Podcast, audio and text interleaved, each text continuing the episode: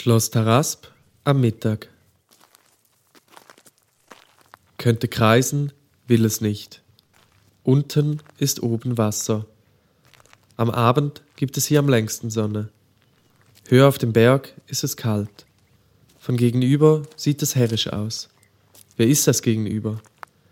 Gräser sind gelb. Steinig ist die Gegend. Steinig ist der Horizont. Man sieht nicht hinüber. Man sieht keine Weite nur Höhe, die er drückt. Das Weite ist der Fluss. Er zeigt an, dass man auch wieder wegkommt.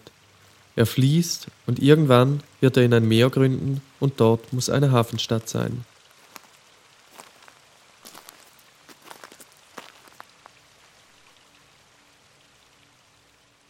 Was ist hier?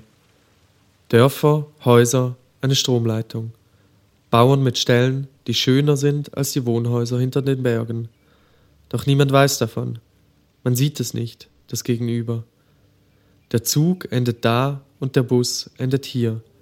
Hierher kommt, wer dem Fluss gefolgt ist oder eben nie. In der Höhe thronen die Steine. Sie zeigen herrschaftlich, dass nicht nur Natur dazu imstande ist, zu türmen. Hier entstehendes, weiter unten ein fließendes. Die Kugel auf diesem Bergsee dreht sich, weil sie nicht anders kann. In ihr spiegeln sich die Steine, aber nicht die Welt.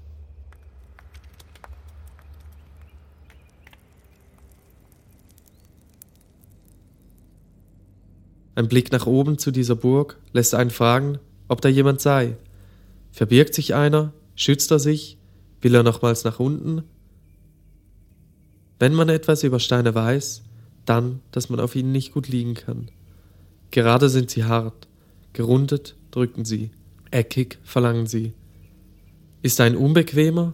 Schaut er hinab? Schaut er hinauf? Wagt er den Blick über die Steine? Das Tor lässt einen nicht durch. Der Zahlencode will nicht rechnen, doch gelöst werden. Ist er ein Ritter, der die Schlacht gewonnen hat? Oder verloren? Ist er noch hier oder nicht? Wurde er geschlagen? Wer hält das Haus in Schach? Wer türmt weiter? Will jemand weiter türmen? Will irgendjemand oberhalb dieses Bergsees noch einmal weiterbauen? Ein Fuß erdrückt den Grund darunter. Eine Treppe führt nach oben. Licht liegt an der Mauer, warm wird sie davon. Doch Schatten ist in einer solchen Ecke keine Seltenheit. Also wird es wieder kalt werden. Wer dahinter sitzt, wird frieren. Unbequem. Vielleicht hat hinter dieser Stapelung einer aufgehört, sich hingelegt. Denkt, dass er genug getan hat. Er war hinter dem steinigen Horizont, hat alles gesehen und genug davon gehabt. Jetzt lebt und schläft er hier, wo im Schatten unerkannt ist. Die Abenteuer haben ihn gerädert. Immerhin hat er noch bis hierher gedreht. In der Kälte schläft es sich bekanntlich besser. Falls er noch lebt, weiß ich nichts davon. Ich müsste morgen wiederkommen und das Zahlenschloss kontrollieren. Vielleicht hat sich einer zurückgezogen und bereitet sich vor, noch einmal herauszukommen und unbequem zu werden.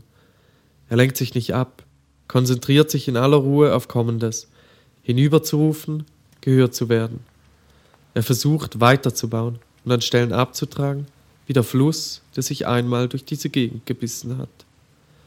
Das Tor bleibt verschlossen das Gegenüber demnach auch. Am besten, es bleibt dabei. Keiner kann daherkommen und Verhältnisse umkehren, die der Stein schon lange gefestigt hat. Außer es ist ein Irrer, ein hartnäckiger. Wer hinter dieser Mauer friert, bleibt ein Rätsel. Wer hinausschaut, soll sich im Klaren sein, wo der Horizont ist, denn nur das lässt ihn stapeln. Ich gehe wieder zurück, der Bus wartet und bringt mich an die Endhaltestelle. Das Gegenüber kenne ich nicht. Wer kennt es schon? Egal, welchen Horizont der Unbequeme wählt, er wird türmen.